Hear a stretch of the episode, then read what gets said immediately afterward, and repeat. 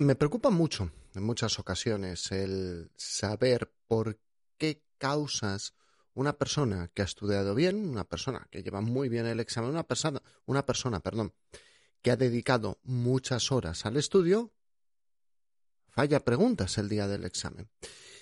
Y nos tenemos que dar cuenta que ese fallo es un fallo frecuente. Os llevo diciendo varios episodios la misma frase. Un opositor que se prepara bien a veces falla más preguntas por inseguridades, imprecisiones, que por, o por un método de estudio inadecuado o por dudas que por no saber.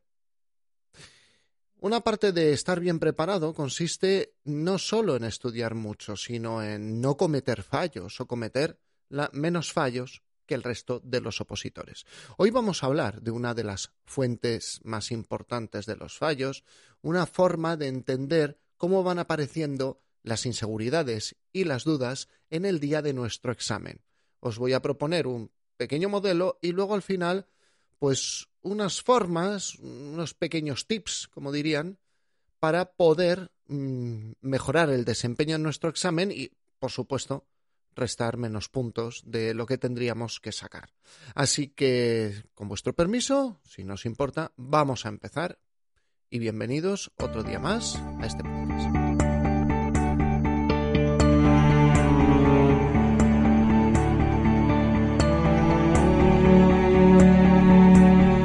Bienvenidos a Preparación de Oposiciones de Sanidad, el podcast de EC Oposiciones.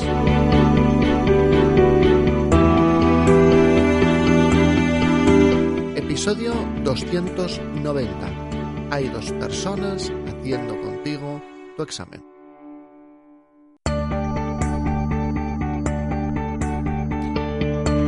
Muy buenos días a todos, sed bienvenidos un día más, un episodio más a Preparación de Oposiciones de Sanidad, el podcast donde encontrarás consejos de estudio, técnicas de organización personal, de productividad o tips como el de hoy para mejorar el desempeño en tu examen. Este podcast no está pensado para ninguna categoría profesional en concreto, ya que quieres preparar una posición de de matrona, de técnico en cuidados auxiliares de enfermería, sea lo que sea, lo que quieres hacer, espero que aquí encuentres consejos y herramientas útiles. Y como siempre, sigo siendo, después de casi, casi, casi 300 episodios, José Ángel Gutiérrez, enfermero, preparador de oposiciones, padre de familia, y que intenta compaginar, pues, bueno, su vida familiar, su vida matrimonial, su vida de enfermero, con la preparación de oposiciones. Entonces intentamos navegar en esas turbulentas aguas. Bueno, hoy os quería presentar una forma de entender por qué dudamos el día del examen. Lo primero de todo que quisiera llamar la atención es que el día del examen muchas personas que están bien preparadas empiezan a dudar. Empiezan a dudar y, se les cruzan ideas por su mente que les restan preguntas. O sea, la duda en sí, en determinadas situaciones, no tiene por qué ser mala. La duda, y ahora sí que mm, voy a hablar, que esto puede ocurrir, que esto puede ocurrir, perdón, es que corte la frase, esto todo nos puede ocurrir en cualquier examen de test, imagino. Pero yo de lo que voy a hablar es de los exámenes de oposiciones, que son de test de... Hoy, voy a hablar de los exámenes de test de oposiciones sanitarias, concretamente, perdonad el lapsus. En esos exámenes tenemos que entender que el pensamiento sanitario es un pensamiento bastante relativo. Es un pensamiento donde ya de primera mano la izquierda y la derecha dependen de qué punto de referencia se utilice. Por lo tanto, es más frecuente tener en cuenta que la realidad no es como se presenta, sino que esa realidad está relacionada con el punto de referencia. Em, esto lleva a que las profesiones sanitarias es posible que tendamos a dudar más delante de las preguntas de test. No sé si esto pasa en oposiciones de bombero, de guardia civil, de profesor o en oposiciones de mm, cuerpos judiciales. No tengo ni la más remota idea. Pero en las nuestras es normal el empezar a, pensar porque tenemos que darnos cuenta, o sea, empezar a dudar porque tenemos que darnos cuenta que no existe realmente en ciencias sanitarias el 100% absoluto. De hecho, eso es una técnica de examen. Duda de las respuestas que te digan siempre o nunca, porque es muy raro que algo se produzca en sanidad siempre o nunca. Partiendo de ese punto en el cual la duda es más normal, la duda es más frecuente, tenemos que pensar que el día del examen, ojalá nos, demos cuenta a tiempo, es el objetivo un poco del episodio de hoy, es que hay dos personas en vuestra cabeza. Hay dos personas en vuestra cabeza. Los que lleváis tiempo opositando empezaréis a escuchar este podcast y empezaréis a medio a sentir, a decir, bueno, a ver qué me cuenta, pero me parece que esto ya me suena porque ya lo he vivido. Los que vayáis a hacer este examen por primera vez estaréis pensando, o sea, una oposición por primera vez, estaréis pensando, pero ¿qué me estás contando? ¿De qué me estás hablando? ¿Cómo que dos personas? Sí. Hay dos personas en vuestra cabeza el día que hacéis el examen. Dos voces que suenan con vuestra, vuestra propia voz, con vuestro propio timbre. Pero hay dos voces. El día del examen va a haber dos voces. La primera es la que lleváis escuchando prácticamente toda la preparación, es la que va haciendo el examen. Es la voz que, que comenta cómo vas buscando en tu memoria, que te dice, ah, es verdad, esto nos lo dijo el preparador, ah, mira, esta pregunta tiene truco, ah, mira, la regla mnemotécnica de los pares craneales era esto, esto y esto. Es una voz que mm, te va mm, dando forma acústica a tus recuerdos. Es la voz que lee las preguntas, es la voz que lee las respuestas. Y es normal, ¿no? Eh, no, no, no, me estoy volviendo loco. Sí, es absolutamente normal esa voz y, es una voz de tu forma de, trabajar la mente. En ese momento tu mente está trabajando y está esa voz presente. Y vuelvo a repetir, es una voz a la que ya estás acostumbrado, porque tal vez no te des cuenta, pero esa voz es la que estás escuchando en el momento de en el momento de leer una pregunta, cuando te estás preparando, en el momento de leer tus apuntes, en el momento de memorizar, de repetir una regla mnemotécnica, de habituar a tu cerebro a dar una respuesta. Es una voz que llevas semanas o meses o tal vez años, depende del tiempo que lleves preparándote, conviviendo con ella. No te resulta extraño. Pero hay otra voz en tu cabeza. Hay otra voz que aparece el día del examen. Hemos hablado que hay una voz que es la que hace el examen. Ojo, esto es, eh, es una metáfora, ¿eh? que nadie piense que nos estamos volviendo locos ni que tenemos un trastorno de personalidad múltiple. Y si es vuestro caso, pues bueno, hay especialistas muy buenos y, que os pueden echar una mano, ¿vale? Prácticamente ya no hay nadie con trastorno de personalidad múltiple, pero bueno, luego me escribirá alguien, ¿no? Yo soy psiquiatra escucho tu podcast y tengo 20 pacientes al mes. Bueno, vale, gracias por vuestra aportación. Em, sinceramente lo digo, ¿eh? otros lo diré con, con, ironía y se notará. Bueno, lo que os estaba diciendo, va a aparecer otra voz el día de vuestro examen. El día del examen aparece otra voz que no es la voz que hace el examen, es la voz que lo comenta. ¿Cómo te has quedado? Vais a tener un comentarista en vuestra cabeza. Vais a tener una persona que con vuestra voz va a comentar las cosas que haces y sistemáticamente va a dudar de todo lo que estás haciendo. Los que ya habéis hecho oposiciones, que os nombré al principio del episodio, en este momento empezaréis a decir, mm, es verdad. En el momento del examen yo empiezo a escuchar una voz que me dice cosas del tipo, es muy sutil, ¿eh? al principio es muy sutil. Incluso puede aparecer un poquito en los simulacros, pero muy suavecita, muy suavecita. Pero es la voz que pone, oye, ¿estás seguro? ¿De verdad vas a poner eso?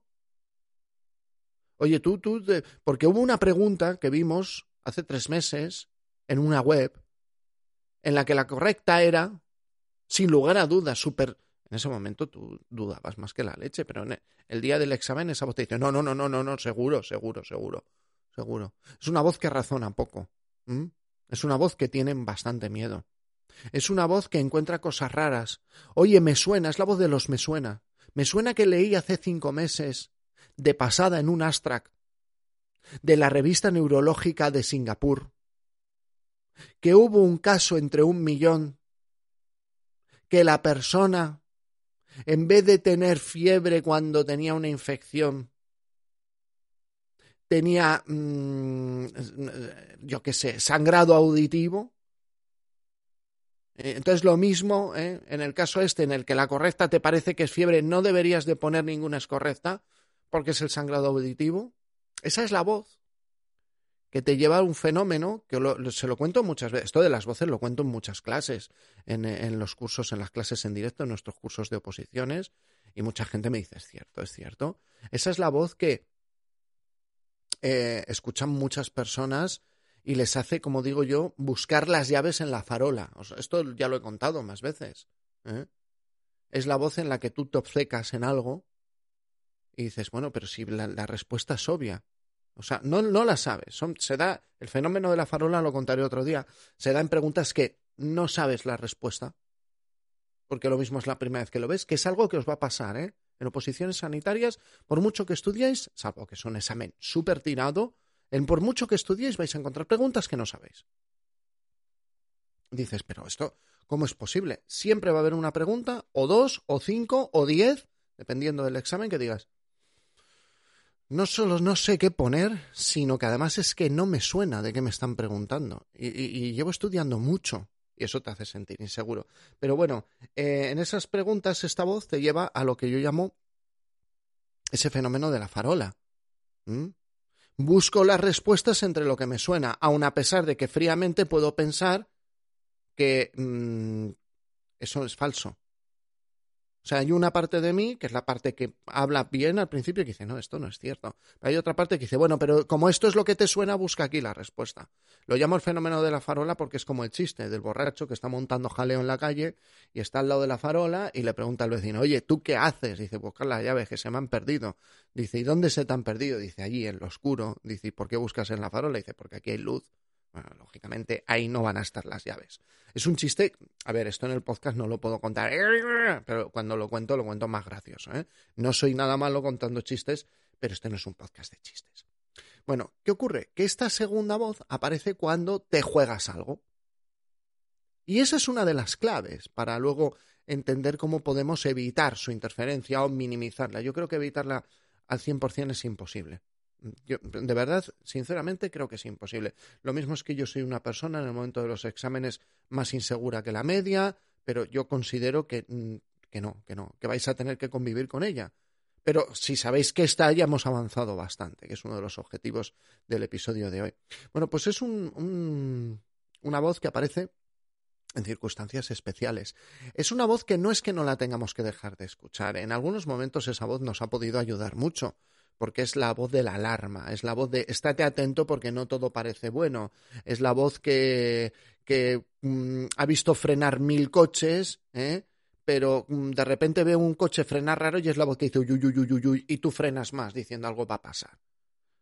Es una voz que nos defiende, pero el día del examen no hay una amenaza más grande que la propia voz. Eso lo tenemos que tener claro.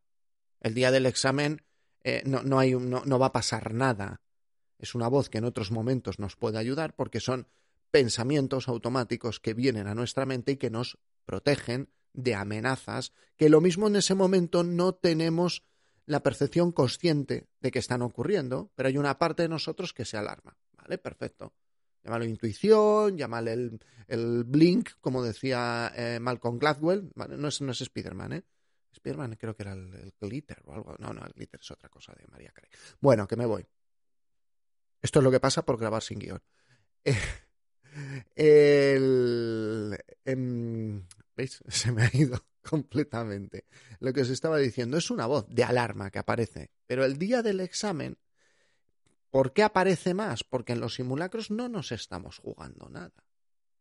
Cuando hacéis test en los libros, así en plan, venga, voy a hacer test, no nos estamos jugando nada. Entonces, la otra voz, la que lee, la que analiza, la que busca en los recuerdos, está feliz, tiene todo el espacio de la cabeza para trabajar.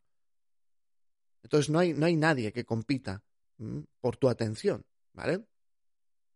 Ya sabéis que vosotros, esto es una teoría de, expertos en meditación, vosotros no sois las voces que hablan, sino que sois el ser que escucha, ¿vale? Entonces, bueno, es, es una teoría que luego esto lo vamos a utilizar como uno de, de los pequeños tips que os quisiera dejar, ¿vale? Entonces, el día del examen, vuelvo a repetir, nos jugamos algo y salta esa voz. Y en los simulacros puede saltar un poquito, pero salta menos. Y por supuesto, haciendo y estudiando, esa voz no tiene sentido, no va a aparecer. No va a aparecer. Bueno, esa voz es la voz de la inseguridad. Es la voz automática de la defensa. Es la voz de ¿estás seguro? Ahora, ¿por qué tenemos que dejar que campe a sus anchas? Esto es una estimación, no es algo estudiado, pues es un fenómeno yo creo que un poco complejo de estudiar, porque espero, a ver, yo cuando cuento esto, mucha gente en los directos me dice, que es verdad, es verdad. Y, y lo mismo en este podcast, pues muchos estáis diciendo, ostras, no me había dado cuenta hasta ahora. No creo que sea un fenómeno fácil de estudiar, de llegar, de, llevar a un estudio científico, pero probablemente algún, alguna facultad de psicología, pues sí que lo pueda llevar a cabo. Entonces, ¿por qué os digo todo esto? Porque para mí esto todos son, todos son eh, mm, hipótesis, pero hipótesis que tienen un fundamento. El fundamento, y yo con, el permiso de ella, ya sabe que esta historia la he contado, no voy a contar nunca el nombre, es una persona que felizmente ahora tiene plaza y, que, lo mismo sigue escuchando los podcasts, sé que sigue leyendo las newsletters, porque de vez en cuando me, responde. Bien, em, una persona que, que preparé hace tres sopes para TECAE, ¿no? Y esta persona dice que el día del examen empezó a hacer las preguntas y me decía, de verdad, era como si estuviera en clase. Dice, muchas de las preguntas eran mm, preguntas que nos habías hecho en clase, yo me sentía como si estuviera anticipándome al examen, mm, sentía que mm, las preguntas eran fáciles, hasta que llega la pregunta 40. Cuando llega la pregunta 40 se me cruzó un pensamiento. Esto no puede ser tan fácil. Dice, a partir de ahí empecé a fallar. Dice, en las primeras 40 fallé 3. En las siguientes fallaba 3 de cada 10. Más o menos. Más, o menos esa era la proporción. ¿no? Me le pregunté un poco al detalle, oye, pero ahora mismo has tenido la sensación de fallar más. No, no, no, fallé más. Dice, perdí la plaza solo por pensar eso. Luego en la siguiente OPE lo saco. ¿eh? Eh, a veces aprendemos, así es la vida, no, no tiene, pero yo el primero, ¿eh? yo el primero que aprende de, de cosas que no son previstas y que mm, suponen un, un, reto en el momento y tal vez no, no has sabido qué hacer en el momento. Bueno, la vida te da, gracias a Dios, más oportunidades. Este es uno de los casos que siempre cuento para darnos cuenta como una voz, un pensamiento. No es que oigas voces, ¿entendéis? Todo esto es una metáfora para entender cómo trabajar después. Eh, un pensamiento se te cruza y es un pensamiento automático, no es un pensamiento ni siquiera buscado por ti. Y ese pensamiento automático es un pensamiento que habla de, eh, oye, esto puede ser peligroso. Y en este caso el pensamiento fue, esto no puede ser tan fácil nos tenemos que dar cuenta que ese pensamiento el día del examen puede aparecer. Y somos nosotros los que tenemos que ponerle remedio, ser conscientes de que existe, ¿vale? ¿Qué podemos hacer?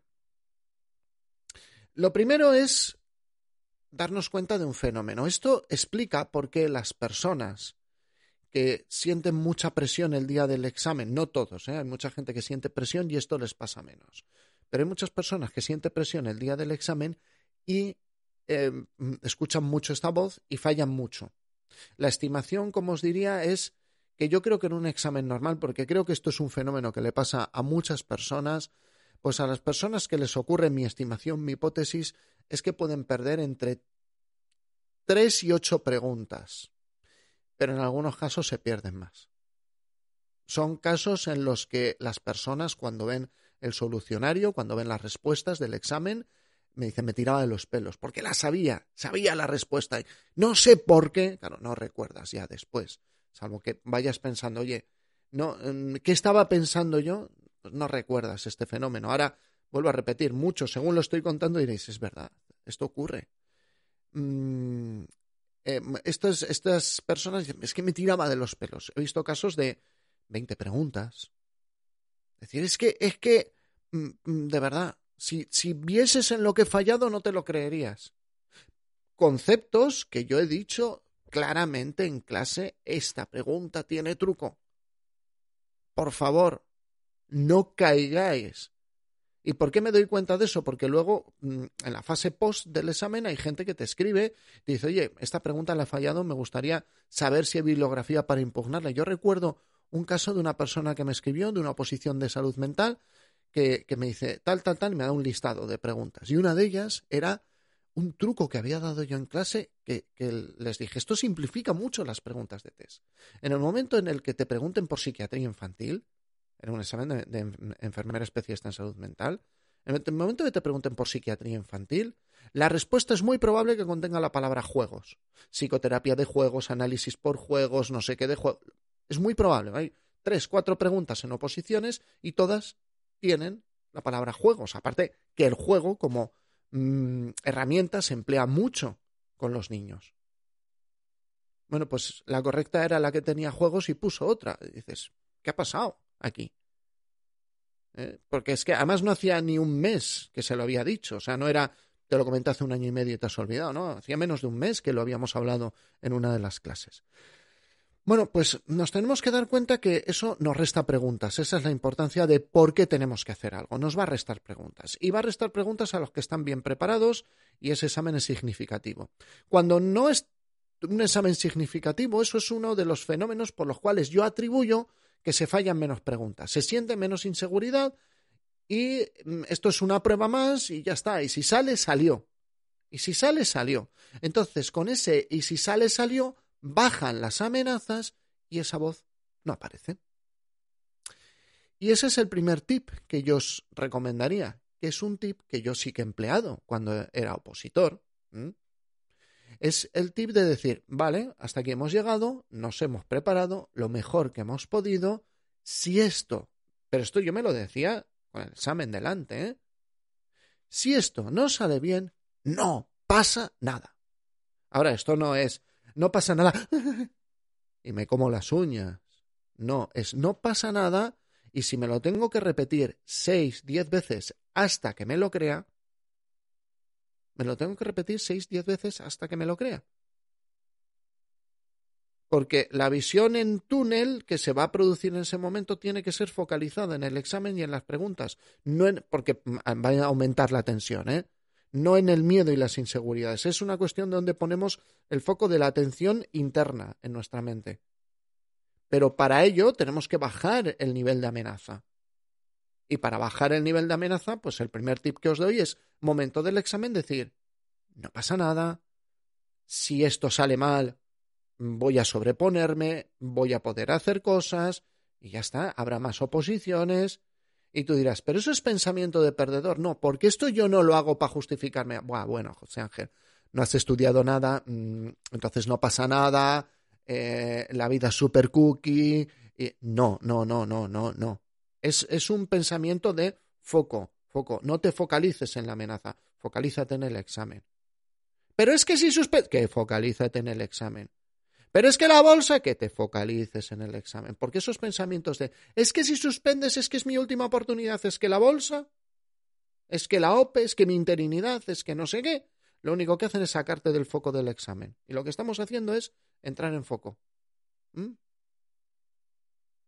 ¿De acuerdo? No es pensamiento de perdedor. Pensamiento de perdedor es cuando mm, tú te sientas delante de los apuntes y dices, ah, no estudio, pero total, si no, no pasa nada. Y un día otro eso es pensamiento de perdón. Pero en el momento del examen es pensar, eh, eh, hasta que hemos llegado, voy bien preparado, he hecho todo lo que he podido, si no sale, no es nada dramático. Hombre, me va a fastidiar, pero no es nada dramático. Solo repetírselo, ¿para qué? Para bajar, ¿para qué? ¿Para qué? No digas para qué. ¿Para qué? Es para bajar el nivel de amenaza y que esa voz empiece a tener menos cabida. Ojo, va a aparecer, ¿eh? Luego viene otro tip, que yo lo llamo de atención mental. Es un tip, yo reconozco que esto cuando yo os digo, oye, dedicad todos los días unos minutitos a meditación, leed cosas de meditación. Meditación no es, oye, que lo mismo el que, el que lo logre, pues le viene, está muy bien, ¿no? Pero meditación no es algo que extrae mm, tu alma de tu cuerpo, te aleja del mundo mundial ves la realidad de... No, no va de eso, sino va de estar atento al menos como lo entiendo yo, ¿eh? Alguien me puede escribir, oye, la meditación es, vale, al menos como lo entiendo yo, es algo de estar atento a tus procesos mentales. Y eso redunda positivamente en muchos aspectos. Uno de ellos es, por ejemplo, el despiste. ¿Mm? Todos nos despistamos. ¿eh? Hay momentos en los que las cosas son incontrolables. Luego os hablaré, no hoy, os hablaré en otro episodio de mi bloqueo prácticamente total a redes sociales. ¿Por qué bloqueo? ¿Estás enfadado? No, es que me daba cuenta que, por ejemplo, me ponía a ver, utilizaba Twitter de visor de noticias, de noticias incluso de enfermería y demás, y no solo es que no me aportaba nada, es que se me iba el tiempo. Voy a mirar dos minutos. ¿Vale? Que aquí yo doy consejos, pero vuelvo a repetir, os lo he dicho en muchos podcasts. Aquí en muchas cosas, el primero que falla soy yo. Ahora, también voy a ser el que más intente levantarse. ¿eh? No soy mejor que nadie, no soy mejor persona que nadie, pero intento continuamente levantarme si caigo. Otras veces no caigo, gracias a Dios. Entonces, pues ahí, por ejemplo, me gusta mucho ver YouTube, lo tengo que confesar, y hay partes que directamente borro la aplicación. La borro.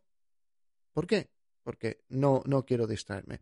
Pero otras veces sí que me doy cuenta que lo mismo entro y, y estoy pues limpiando la bandeja de emails y te entra un email de Facebook, de ahí ves no sé qué, de ahí ves no sé cuál, y saltas. Y hay una parte, que eso es en lo que ayuda la meditación, en decir, te estás yendo, sea, hay una parte que se, se da cuenta, sale del proceso del pensamiento, observa lo que estás pensando y dices, esto te estás yendo, no nos interesa, cierra. Bueno, pues eso se educa un poco con la meditación. Es el no dejar que tu mente, pero yo os lo he dicho muchas veces, yo soy muy monkey, monkey mind, como, como dice Tim Ferris desde aquí. Un saludo grande, Tim. Sé que no escuchas este podcast, pero sabes que te queremos mucho aquí. Eh, una vez respondió a mis tweets, pero ya no tengo Twitter.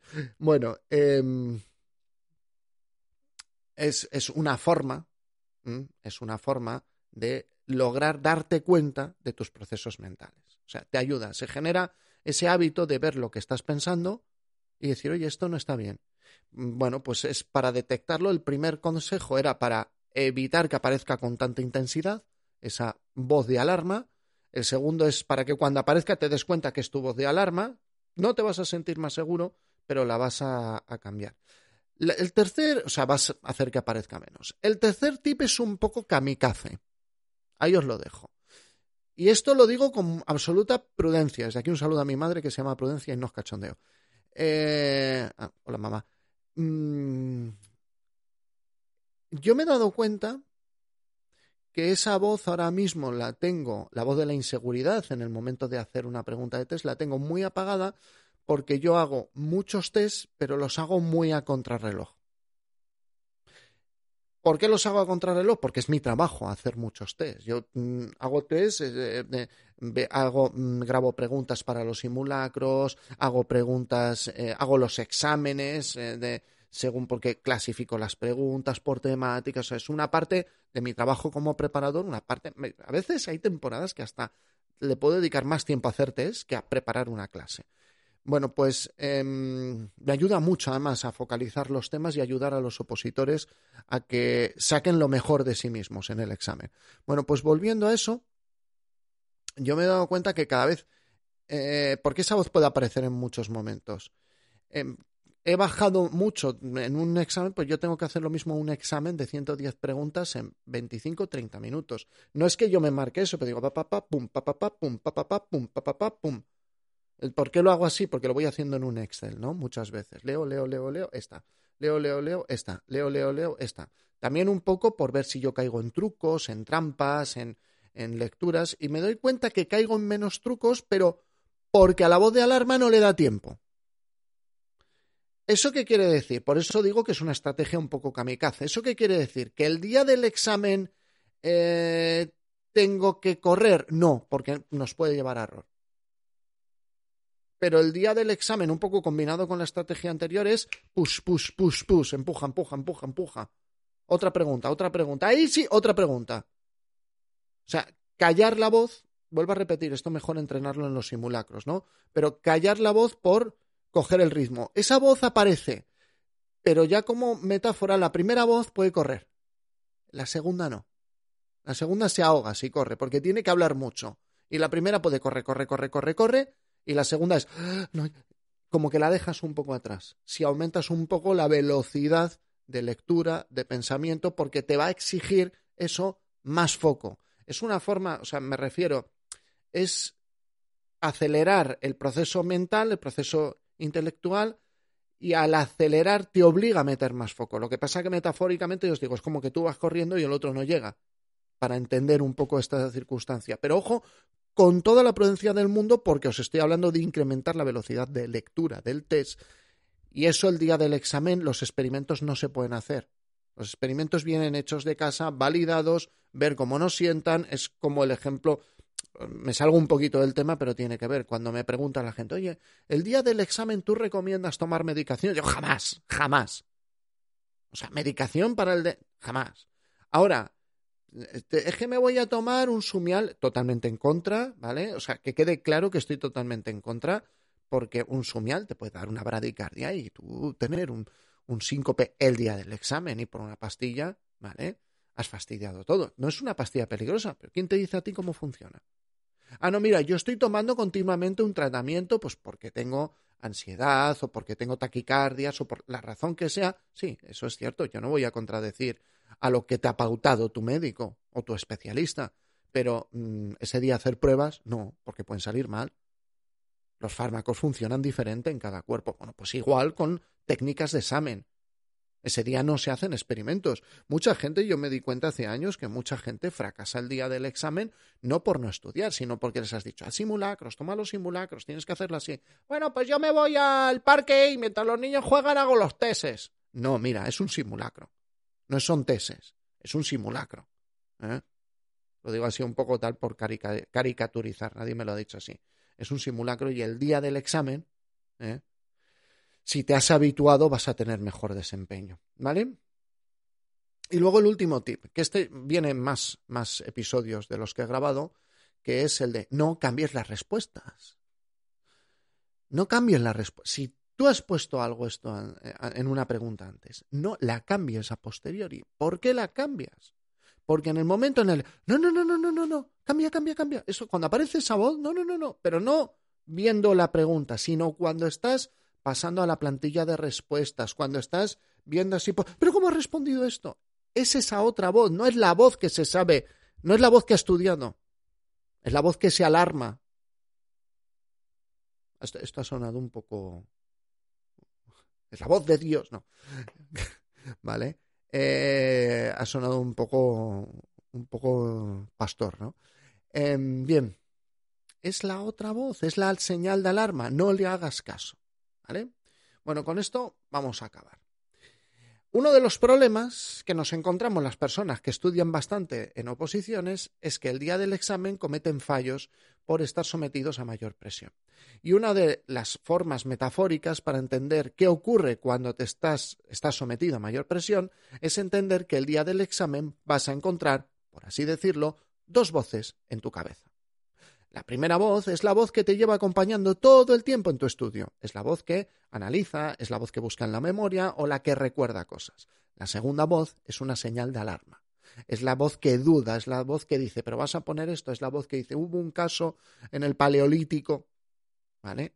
Esa voz aparece más en las circunstancias en las que hay mayor presión y yo estimo que esa voz puede restarte entre tres y diez preguntas. Hay casos, que me consta, les ha restado más preguntas. Eso explicaría por qué, son muchos factores, no es que esta sea la única causa ni la única verdad, por supuesto, pero eso explicaría por qué determinadas personas bajo presión fallan más que cuando no hay presión y por qué personas que han estudiado bastante pueden sacar incluso la misma nota que otros que no se juegan nada, pero que ese día tienen un poquito de suerte y no tienen la segunda voz. ¿Cómo lograr evitar las interferencias de la segunda voz? Lo primero, repetirse mentalmente que el examen es importante, pero que no es una amenaza el suspenderlo. Lo segundo, el control de los eh, mm, de las distracciones mentales. No la distracción de fuera, sino cuando tu mente se va. Para eso ayuda a hacer algo de meditación porque generas el hábito de observar lo que piensa tu cabeza. El tercero, aumentar la velocidad, aumentar el rendimiento. Eh, recordad que la metáfora es como que la primera voz puede correr y la segunda se ahoga, es más gordita. Y por último, está en peor forma, ¿vale? Y por último, por último, el, el tener, eh, por último, ¿qué era? Vale, no cambiar respuestas. O sea, tenemos, no tenemos guion, pero tenemos esquema. ¿vale? Os penséis que me voy a lanzar aquí a grabar sin saber lo que quiero contar. Bueno, pues espero que este episodio os haya resultado útil. Mm, no sé si, Bueno, el episodio pensaba que iba a ser un poco más corto. Menos mal que no he hablado de longitudes. Me voy a despedir ya. Os agradezco enormemente que estéis al otro lado. Os, os ah, muy importante, ¿eh? Tenemos perfil en Instagram, ¿vale? Entonces, Ecoposiciones Sanidad, parece oposiciones, pero suena todo junto. Bueno, dejaban meter guiones, Ecoposiciones Sanidad. Ahí encontráis, ahí mm, estamos subiendo fragmentos de, del podcast, estamos subiendo tips y vamos a dar más sorpresas a lo largo de los próximos meses.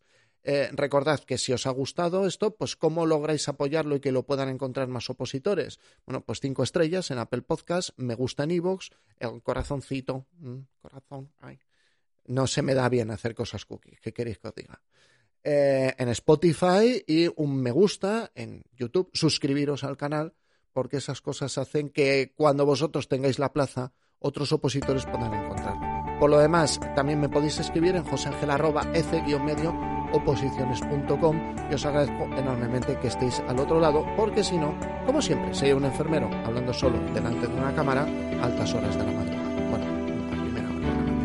Gracias a todos y nos vemos, nos escuchamos en el siguiente episodio.